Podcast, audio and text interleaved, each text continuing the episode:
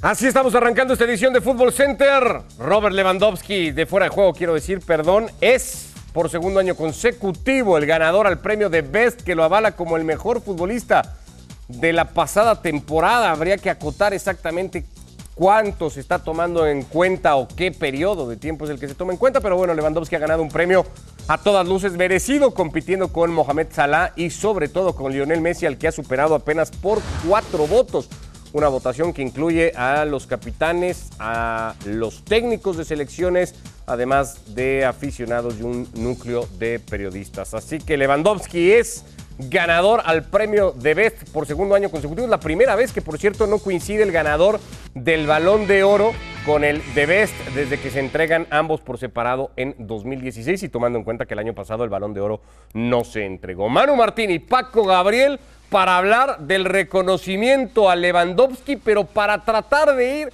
un pasito más allá, Manu, y viendo lo que hace el polaco y lo que viene haciendo, porque no son solamente estos dos años de Lewandowski últimos en Bundesliga, es casi todo su recorrido por el fútbol alemán.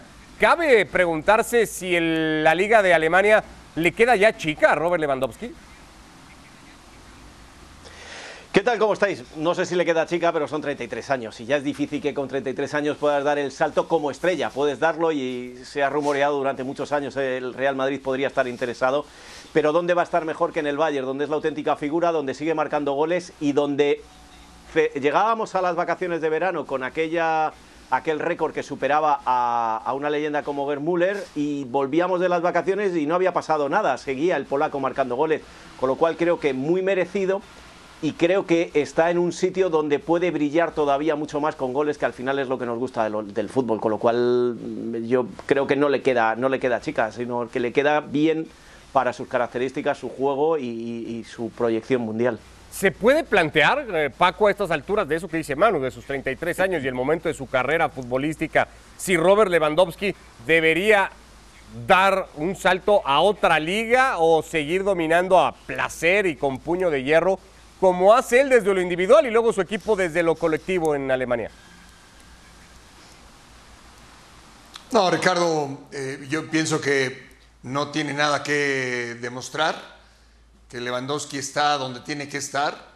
¿Qué le puedes pedir? Que, vaya a la Premier, que vaya a la Liga Española, a donde sea, él, él seguiría haciendo goles, seguramente, pero está donde tiene que estar.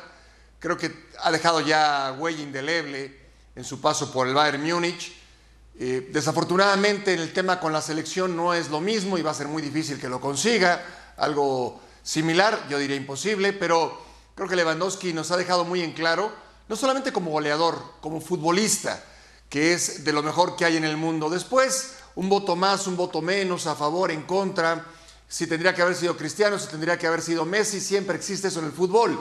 Yo creo que el premio está en buenas manos. ¿Te genera algo? Yo creo que, y además hay dos factores más que me, gustaría a mí añadir, porque muchas veces el premio eh, eh, se lo están llevando Messi o se lo está llevando Cristiano más por el ruido que hace el premio en sí que porque hayan hecho una buena temporada. Me estoy refiriendo, por ejemplo, al Balón de Oro. Yo creo que más se le da por, por el ruido mediático que genera hacia el equipo y hacia, hacia quien entrega el premio que, que, el, propio jugador. Con lo cual Lewandowski ha demostrado que no necesita eso lo primero. Y lo segundo que quería decir en cuanto a esa pregunta de si, si estaría mejor en otro sitio Lewandowski, pudo haber estado, pero en este momento es de esos jugadores que yo creo que, y conocemos ejemplos, y algún mexicano, estoy pensando por ejemplo en Chicharito, Chicharito deja el Leverkusen donde era Dios, donde era lo máximo, donde era el ídolo de la afición, y no hay más que repasar el resto de su carrera, donde ha ido cayendo pero Lewandowski no es pues Chicharito, más, eh, se le pedía. No, no, no, no. Si yo de lo que a lo que me estoy refiriendo es que no le hay jugadores cuando abandonan el, el club en el que han triunfado y han sido y se han convertido en leyendas simplemente por intentar conseguir algo más, que es, que es lícito, ¿eh? de dinero o de triunfos o de títulos. Eh, llegan a otros clubes donde ya no se adaptan de la misma manera y donde ya dejan de ser esa leyenda de, que, eran donde, de donde venían. Y eso acaba perjudicando a ese tipo de jugadores. Yo creo que Lewandowski, si es listo con 33 años, debe saber que o persigue dinero, pero si persigue, persigue gloria, más que la que le está dando el Bayern, no la va a tener. Pero Lewandowski sería el mejor 9 del mundo en Alemania con el Bayern, en Italia, en Inglaterra o a donde él quisiera, ¿no? Eso es a lo que yo digo. Entiendo lo que dices de Chicharito y de algunos otros, pero, pero Lewandowski come aparte. No, no, no, no, no. Pues, pues sí, sí, vamos, come, eh, pero muchos platos aparte. Sin eso, yo no entro en eso. Yo no entro en, el, en a qué altura ponemos a cada uno. Yo lo que entro es que si tú coges a Lewandowski ahora y te lo llevas a la Premier, ¿a qué equipo te lo llevas para que él sea la figura indiscutible goleadora de ese equipo? Porque en cuanto te salgas de los seis grandes, ya no va a brillar no, va a tener el mismo foco, no va, a no va a reclamar la misma atención. Puede reclamarla uno o dos días, un día que hace un hat-trick, pero ya el título no lo va a perseguir. Y si se va a un equipo donde persigue títulos, eh, a, quién desplaza? ¿Qué hueco se hace? Si, por ejemplo, imaginad que viene al Real Madrid con 33 años, los mismos que tiene Benzema, eh, ¿qué, haría en el Real Madrid? Pues compartir con Benzema. En el Bayern, ¿con quién comparte ahí arriba? Los goles y el estrellato se los queda el solo. El Bayern tiene muy buen equipo, pues viene Müller por un lado, viene en otro, viene Nabri, lo que tú quieras, pero el que marca los goles se llama Robert Lewandowski. Si se va a otro grande, ya va a tener que compartir y no va a ser lo mismo. Pienso ahora de inmediato y después de todo lo que se vivió en la pretemporada con un Manchester City que pujaba pues, con urgencia por un delantero y que miraba a Harry Kane, ¿no te lo hubieras imaginado con Guardiola en el City a Robert Lewandowski? Paco, ¿cómo sería eso? No, mira, quizás algo parecido a lo que fue Zlatan en su momento en el Barcelona. Eh, yo creo que Guardiola no le, no le habría sacado el mismo provecho o, no habría encajado en el sistema de Guardiola, porque no es, el, fútbol de Guardiola no siempre tiene la referencia o no es la prioridad. Y cuando tienes a un delantero como Lewandowski, sí tiene que ser la prioridad. Por más allá de que te guste jugar en otros sectores de la cancha, que, priorice, eh, que priorices otros temas. Eh, a Lewandowski lo tendrías que tratar de otra forma. No, yo creo que Lewandowski donde ha estado es donde mejor ha funcionado. No lo veo eh, de bote pronto funcionando en el, Manchester City de, Guardiola, pero quizás estoy cometiendo un pecado, sacrilegio al mencionarlo, ¿no? Porque es un gran técnico, es un gran delantero, no tendría por qué no funcionar. Sin embargo, los antecedentes de Guardiola con un centro delantero nominal me hace pensar que no era el mejor lugar para estar. Ojo que al final. Fíjate, a lo mejor era más eh, un sitio como Jurgen Klopp y el Liverpool para él pero claro, ¿y qué haces? Eh, ¿Y qué haces? ¿Compartes con los otros tres que tienes ahí arriba que te están marcando goles todos los días? A eso era lo que me refería anteriormente. O hasta con cuatro si sumas a, Diogo Jota. Ojo que al final Lewandowski está en un gigante del fútbol europeo y que tampoco es que necesite ir a ningún otro lado, entendiendo que es la estrella de uno de los equipos más importantes que hay hoy en el mundo. ¿Le genera a alguno de los dos cierto morbo ver que, por ejemplo, Lewandowski sí votó por Messi, pero Messi no votó por Lewandowski? Manu, por ejemplo. Hombre, porque eh, sí, eh, recuérdame a quién ha votado Messi, porque creo que a quien ha votado Messi es a Neymar. A Neymar como uno, a Mbappé dos y a Benzema tres. Claro, ¿a quién está votando Messi? A sus amigos, a sus colegas y la gran mayoría, es que esto cuando hablamos de los votos de los jugadores me da mucha rabia y, me, da pena incluso de, los entrenadores, ¿eh? porque no te lo voy a negar. Al final están, es el colegueo, es el amiguete, a ver si este se lo, le, puedo hacer un favor y además quedo bien con él. Y no están votando de manera objetiva ellos, que son los perfectos conocedores de lo que sucede en la cancha. Al final, mira, eh, Fernando Santos, el entrenador de Portugal, el seleccionador portugués, no ha votado a Cristiano en ninguno de los tres puestos. Y, se puede armar, ¿eh? Y se puede armar conociendo Portugal, conociendo a Cristiano y conociendo a Fernando Santos. Pero, chico, si él es lo que opina, me parece que es una opinión muy objetiva, que el hecho de, porque, porque soy portugués tengo que votar a Cristiano, no, es que, o porque juego en el Paris Saint Germain tengo que votar a Neymar y a Mbappé, eh, no, no, me genera morbo, me, me, da pena porque son votos desaprovechados desde el conocimiento de grandes jugadores que podrían votar de una manera más objetiva. Eh, comparándolo con esto que decíamos al principio, Paco, con el balón de oro y para cerrar el tema ya, ¿hay un premio que tenga hoy más credibilidad que el otro? Después de todo el debate que se generó en torno a la gala de París y el premio, el séptimo balón de oro a Lionel Messi y ahora esto, ¿vale más ganar un balón de oro que un de Best al día de hoy? No, no, no. Históricamente, pues el balón de oro es el balón de oro. Eh, aunque no lo tuvieron los mejores futbolistas del mundo, porque en su momento solamente se daba al europeo, siempre ha tenido ahí eh, un asterisco, siempre. Hoy también se le pueden agregar muchos pero, y podríamos decir The Best, porque lo he leído, ¿no? Que como que la gente tiene más credibilidad por The Best o le cree más a The Best que al Balón de Oro. Bueno, el que se lo hayan dado a Messi, para mí no le resta credibilidad. Para mí Messi ha sido y será el mejor mientras ha jugado Messi y ganó el primero o el segundo balón de oro, después se lo tendrían que seguir dando a él o a Cristiano. Porque por más que tenga una baja de juego, no quiere decir que haya un futbolista mejor que Messi. Es así. Es la época de Messi hasta que se retire, sin lugar a dudas. O al menos que siga manteniendo, hasta que siga manteniendo el nivel que ha mantenido. Eh, pero lo de, lo de Lewandowski para mí era, eh, si no se lo daban, sí era impresentable. Eh, no, no, no veo tampoco mucha diferencia entre Lewandowski y Messi para que le den un premio. Serán los votos, serán las decisiones, los dos se lo ganaban. Y si era Benzema, también. Y si era Mbappé, también. No, no, no se lo están dando a nadie que, lo que no lo merezca. O Modric en su momento también tenía todos los méritos para ganarlo. No, para mí la credibilidad tiene lo mismo de Best que el balón de oro. Y Pues para mí me parece que esto se ha convertido en un circo que estamos hablando de él durante todo el año y que a la gente le acaba aburriendo y que si me tengo que quedar con alguno me quedo con el genuino, por una razón muy simple, porque ahí sabemos quién vota, que son un número determinado de periodistas sobre una base.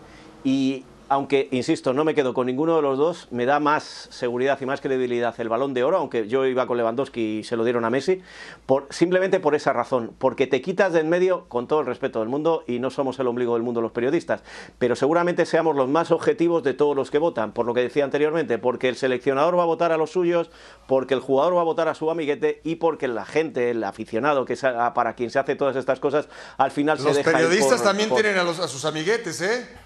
Los periodistas también tienen a sus más, pero, se nos presume cierta, cierta objetividad, por lo menos yo trato de mantenerla. Si Luego te pongo ejemplos. ah, bueno, Pretende ser más claro, eso sí, la, la, votación, no sé si decirlo más transparente, pero sí más claro o por lo menos con con, ciertos parámetros para decidirse por uno u otro, la del balón de oro. Se decidió también elegir a Thomas Tuchel como el mejor técnico del año, por cierto, con el Chelsea. Eh, Eduard Mendy, también arquero del equipo londinense, fue reconocido como el mejor. Eh, Eric Lamela ganó el premio Puskas por aquel gol de Rabona conseguido todavía con el Tottenham en contra del Arsenal. Lo de Tuchel que terminó dominando, como viene haciendo todo, el premio a la mejor futbolista femenil con lo que dominó el Barcelona. Hablando del Barcelona, por cierto, pues nuevo lío, ya no es noticia, Manu, decir que el Barça tiene problemas de renovación de futbolistas. El de Dembélé no es nuevo, Dembélé pide básicamente las perlas de la Virgen, que más o menos se lo prometió su presidente o, o le permitió pedirlas y no llegan a ningún acuerdo hasta ahora con el francés. Y lo que es peor, que el Barcelona piensa que como no va a renovar, le quiere vender en este mercado y hoy su representante le ha dicho al Barcelona que de eso nada, que él se queda hasta el 30 de junio, que será gente libre y que se marchará a la Premier cobrando una buena prima de, fichaje. Con lo cual, el problema se agrava en cuanto a que no se pueden traer nuevos jugadores porque no se abre el tope salarial y van pasando los días y el problema no se soluciona y se agrava cuando tú acabas de renovar a un jugador a la baja que no querías, que querías vender como un tití, que pensabas que renovándole y bajándole el sueldo a lo mejor alguno le quería por ahí y va hoy y se rompe para tres meses porque se ha roto con un golpe en el pie durante el entrenamiento. Eh, es que este tipo de cosas al final no salen bien. Y hay una cosa que a mí me gusta destacar en estos momentos, que sí, que Bartomeu dejó hecho una ruina al Camp Nou, la plantilla, los contratos, eh, eh, fue un desastre. Pero hay un presidente que ya lleva un año y sigue metiendo la pata. Y sigue metiendo la pata con declaraciones que hacen, por lo que tú decías anteriormente, que hace un mes dijera que Dembélé era mejor que Mbappé. Pues claro, ahora viene el representante y dice, págame lo que cobra, lo que cobra Mbappé. Y si no me lo pagas, pues me quedo aquí y ya me marcho. Y para terminar, eh, se rumorea que el Barcelona o los directivos del Barcelona quieren mandar a Dembélé a la grada. Pues mire usted, si a usted está pagando a un jugador al que cree que es válido para su equipo porque le quiere renovar para mandarle a la grada, hombre, aprovechele los seis meses que le quedan de contrato y a otra historia. Imagínense mandar a la grada a un futbolista que el presidente calificó mejor que Mbappé y que según su técnico pagó, porque también lo dijo Xavi, en su posición aspira a ser el mejor del mundo. Posiblemente aspiraba en, en algún momento, porque por algo lo contrataron y mostró en algún momento un jugador que conduce a la velocidad que conduce Dembélé o que llegó a hacer goles quitándose a todos, eh, siendo más rápido que los demás y definiendo como un grande, pintaba. No, nunca más, no, no va a ser lo que pretendían. Y, creo que el que te amenacen de que te van a mandar a la, grada, caray, ¿en qué, ¿en qué mundo vivimos? Qué fútbol es el que tiene el Barcelona, ¿no? Y es el fiel, el fiel reflejo de lo que vemos con este equipo que se cae a pedazos por ese tipo de declaraciones. Laporta cada día es peor en sus declaraciones. Llegó porque eh, decía que se iba a quedar Messi en el Barcelona. Eh, lo de Kuman también lo respaldó, luego lo corrió. Eh, lo de Xavi, lo de este, lo del otro, ahora lo de Dembélé. El amenazar a un futbolista se debe estar riendo Dembélé y su representante. Decir, perfecto, llévamela y prepárame en, la, prepárame en las gradas un, lugar muy cómodo porque desde ahí voy a ver los partidos mientras cobro todo lo que me tienes que pagar. No, no es la manera.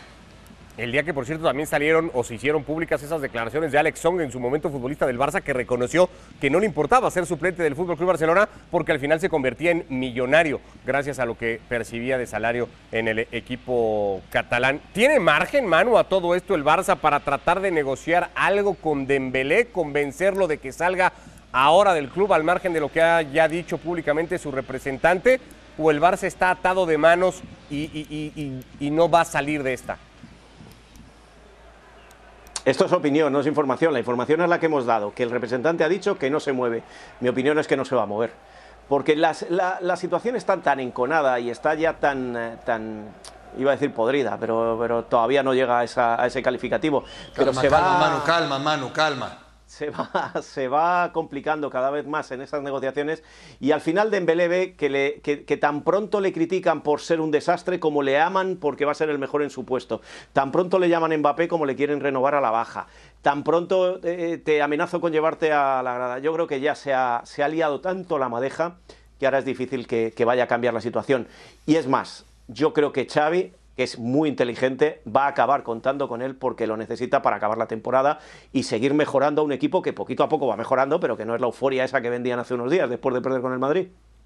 Manchester United y Newcastle son dos de los equipos que por lo menos, o de los que se habla en España, podrían tener algún tipo de interés por un futbolista sobre el que ya preguntaron en algún momento. ¿Es eh, Dembélé una pieza crucial en el esquema de Xavi y Paco para terminar de cuajar y de eh, pues esto, confirmar la mejoría que el equipo viene presentando en las últimas semanas?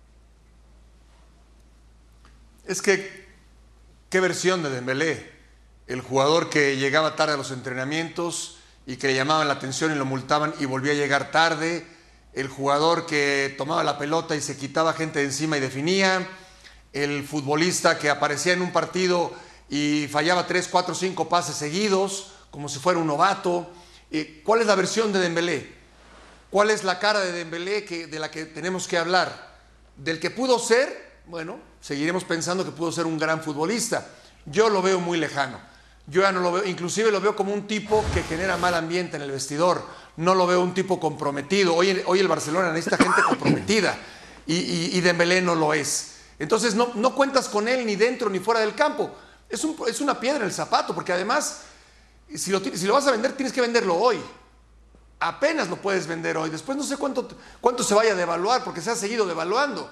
Hoy quizás sí sea apetecible para el mercado europeo. Pero, pero fíjate una cosa, Paco y Ricardo. Eh, eh, Luke de Jong, le quieres vender porque es un torpe, porque no es del fútbol que le gusta a Xavi. Te soluciona con dos goles, tres partidos, o con tres, eh, tres, goles, tres partidos, y ya no le quieres vender. Memphis Depay, ¿estás loco porque se recupere la lesión? Porque crees que es una pieza básica porque fue el fichaje de la temporada. Ahora le quieres vender. Frenkie de Jong, el día que no está le echas de menos, cuando está como falla, ahora le quieres vender. Es decir, no hay una lógica en este Barcelona. Bradway, otro, iba a la calle y ahora estás como loco porque, porque se recupere. Dembélé era muy malo, pero ahora no hay una... Hermano, ¿cuál es, Ricardo, cuál ha sido el último director deportivo destacado del Barcelona? ¿Begristain? Sí. posiblemente. Porque después, quien su Bizarreta, Vidal, todos muy mal. Ese es el tema. Yo creo que la gestión deportiva no, ha sido buena, evidentemente, en el Barcelona. algunos dirán que es mejor hacer lo que hace el Real Madrid, que no tiene director deportivo. Bueno, posiblemente, pero tienes Ancelotti. El jueves que viene, el Barça en medio de todo esto va a tener que jugar un partido importantísimo por Copa ante el Athletic Club para ver si sigue con vida en esa competición o si a partido único cae eliminado como ya le pasaba a mitad de semana pasada en la Supercopa ante el Real Madrid. Este es un título que no va a cambiar la historia de estos dos equipos, pero que puede elevar el ánimo de su presente Sí, volver a jugar una, final es, siempre algo especial. Y más especial es jugarla con el Real Madrid. El Athletic Club buscando repetir o retener un título de Supercopa. El mérito que tiene este club por poder competir a este nivel con grandes transatlánticos del fútbol. La está pidiendo Iñaki. La pide el espacio. Iñaki llegó, le pegó. Mano parecía de Álava. Se mano, dos veces. El árbitro lo sigue cerca.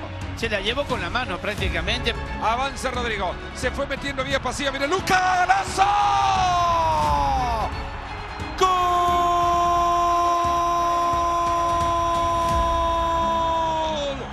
1 a 0 gol de Madrid. Balón por dentro. Uh, pegaba la pelota. La mano, El rostro de Geray. César Sotogrado decreta penal para el Real Madrid. Para mí es vergonzoso. Si uno no fue penal, el otro tampoco. Se pita penalti porque así se decide. Después de verlo el árbitro bastantes, bastantes veces. Va Benzema, le pegó. Más cerca de la Supercopa. Karim Benzema con el 2 a 0. Fuimos con orgullo intentar acortar distancias. Llegó el cabezazo. Raúl García, la pelota se fue al tiro de esquina. Este es penal también.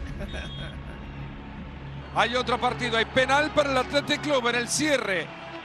Estaba entre duro derecha y medio y dije dejo el pie también y tenía un buen reflejo con la pierna para sacarla. Ahí va García. ¡Ah! Los pies. Thibaut Courtois lo tapó. Hemos competido, eh, somos conscientes de, de, nuestra filosofía. Demostrar mi, orgu eh, mi, orgullo y sobre todo mi admiración eh, a estos futbolistas. El Real Madrid en una ciudad llamada Jardín, muy cerca del desierto. Es un oasis de fútbol. Salimos como equipo que ha merecido el título. Este título nos tiene que servir para eh, subir el nivel del equipo. El Madrid siempre está motivado. Esta Supercopa de España para el Real Madrid.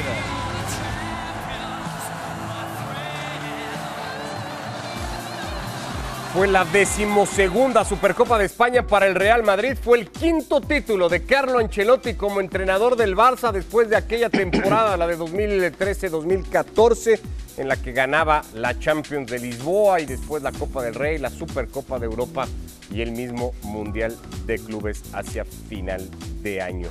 Bueno, vaya polémica la que hay todavía montada alrededor de la eliminatoria de Copa del Rey en el derby entre el Sevilla y el Betis, un partido que 15 horas después se pudo reanudar ayer y que terminó con la clasificación del equipo del ingeniero Pellegrini, pero que quedará marcado por esto, ¿no? La imagen de la agresión a Joan Jordán, que recibía, pues es un impacto con un palo desde la tribuna después de que Fekir empataba el partido y que ha dado pie a un montón de polémica, entre ellas esta, la generada sin ninguna necesidad y creería así con muchísima irresponsabilidad y nula sensibilidad de parte de Andrés Guardado, el futbolista mexicano que festejando la clasificación del Betis a la siguiente ronda simulaba esto, una agresión con una botella, en este caso de agua, de plástico, y caía pues como lo hacía el futbolista mexicano. Después en sus redes sociales aseguró,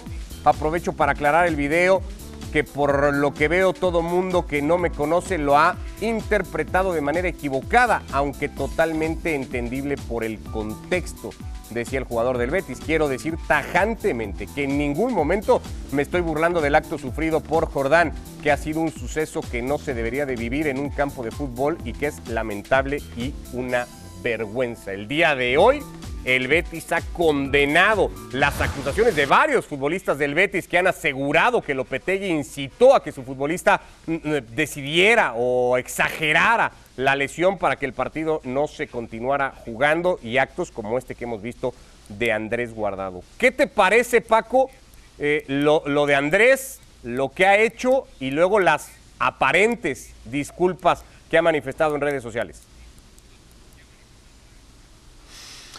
Mira, es un tema para mí contundente. Desde el momento en que se arroja el, palo, ese es el tema grave, ¿no? La agresión. Eso es, eso es reprobable, inaceptable, se tiene que ir a las últimas consecuencias.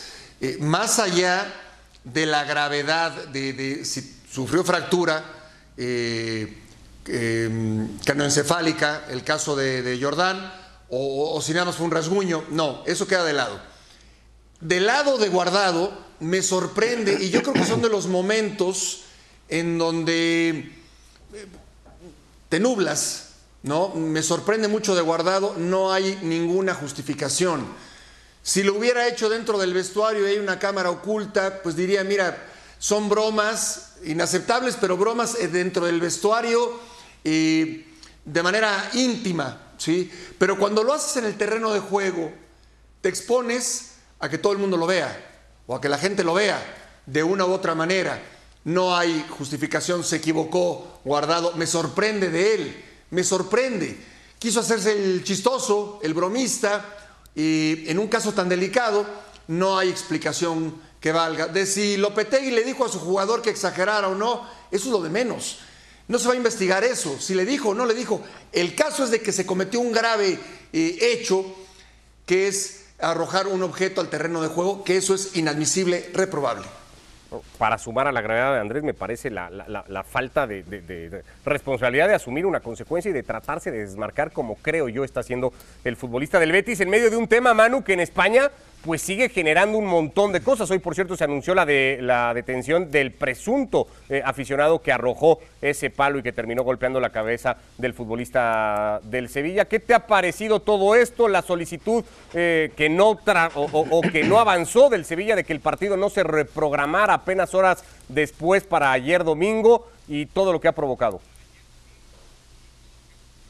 Bueno, antes de nada decir que en España, y, creo que en el resto del mundo, lo que se penaliza es la puntería, porque si ese palo cae y no le da a Joan Jordán, aquí estaríamos hablando de que se siguió jugando el partido, que estaba empate a uno y que, estaba siendo tan pasional como siempre.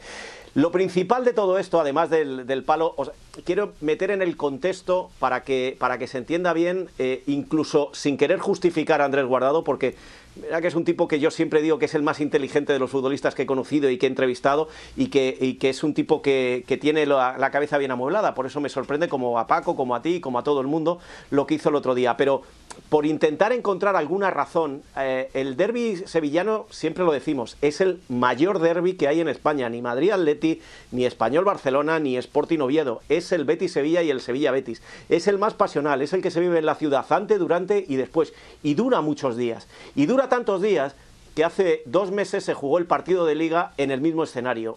Aquel que eh, estuvimos cubriéndolo en ESPN, eh, no sabéis cómo acabó Andrés Guardado. ¿eh? No os podéis imaginar el enfado que tenía Andrés Guardado que apenas jugó y, el, salió perdiendo el Betis en su casa delante de su afición y salió muy enfadado. Esto se va guardando, se va guardando y cuando llega el momento en el que tu equipo gana, lo expresas de otra manera y se pues, por ir de gracioso, pues, pues, pues, ha fallado y se lo está recriminando absolutamente todo el mundo. A mí ahora lo que me preocupa es qué va a pasar dentro de 40 días a finales del mes de febrero, cuando este derby se lleva al Sánchez Pizjuán, Sevilla Betis. Y otra cosa más, no solo fue guardado, hubo más jugadores. No, estoy justificando a guardado ni mucho menos, ¿eh? me parece que es el culpable de, esa imagen absolutamente. Son jugadores que se van a ver las caras con los otros jugadores que son compañeros de profesión dentro de 40 días, que se van a ver en una situación parecida, porque ¿quién te dice a ti que ahora en, en el Sánchez Pizjuán no le caiga algo a Andrés Guardado? Y entonces, ¿qué va a pasar?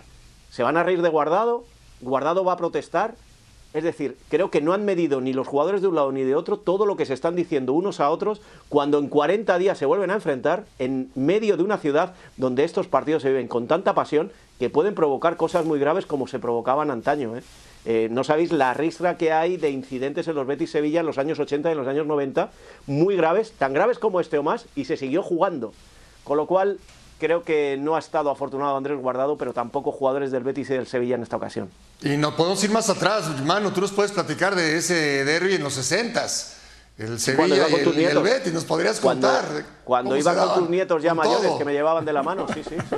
Bueno, el partido había sido calificado como tal de alto riesgo ya desde la previa, desde que se empezara a jugar una eliminatoria que ha alcanzado casi, pues eso, 15 horas después. Ricardo, nada más partido. aclarar algo, aclarar algo. Sí. De, de, de, guardado todavía está a tiempo. Yo, yo creo que puede hacer algo por revertir la situación, al menos ir, ir a disculparse personalmente eh, con el jugador agredido. Publicar otro mensaje, ¿no? En redes, Paco. Esto uno que asuma más responsabilidades, ¿no? El asunto. Sí, uno en el que asuma muchas más responsabilidades que esa pues es su intento de disculpa que no lo terminó ni por ser. Gracias, Manu, Paco, que les vaya muy bien.